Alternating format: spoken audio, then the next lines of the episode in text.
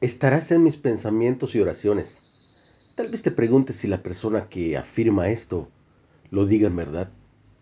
Pero cuando la señora Edna Davis lo decía, nadie cuestionaba su veracidad. Todos en el pueblito conocían bien el cuaderno amarillo de la señora Edna, lleno de nombres. Por la mañana, bien temprano, la anciana oraba a Dios.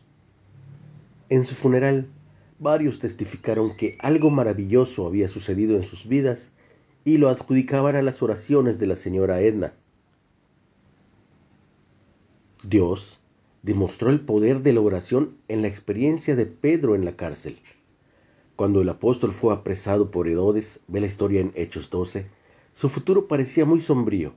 Sin embargo, la iglesia hacía sin cesar oración a Dios por él. Tenían a Pedro en sus pensamientos y oraciones. Y lo que Dios hizo fue un verdadero milagro. Un ángel se le apareció a Pedro en la cárcel y lo liberó y lo hizo salir sano y salvo de la prisión. Es posible que algunos digan que te tendrán en sus pensamientos y oraciones sin realmente comprometerse a hacerlo.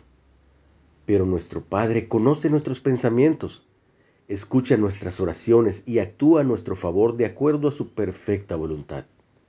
Que oren por ti y orar por nosotros no es poca cosa, ya que servimos al Dios grande y poderoso.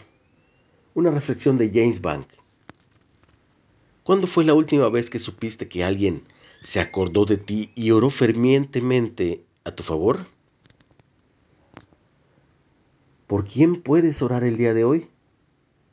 Estoy seguro que alguien necesita tu oración.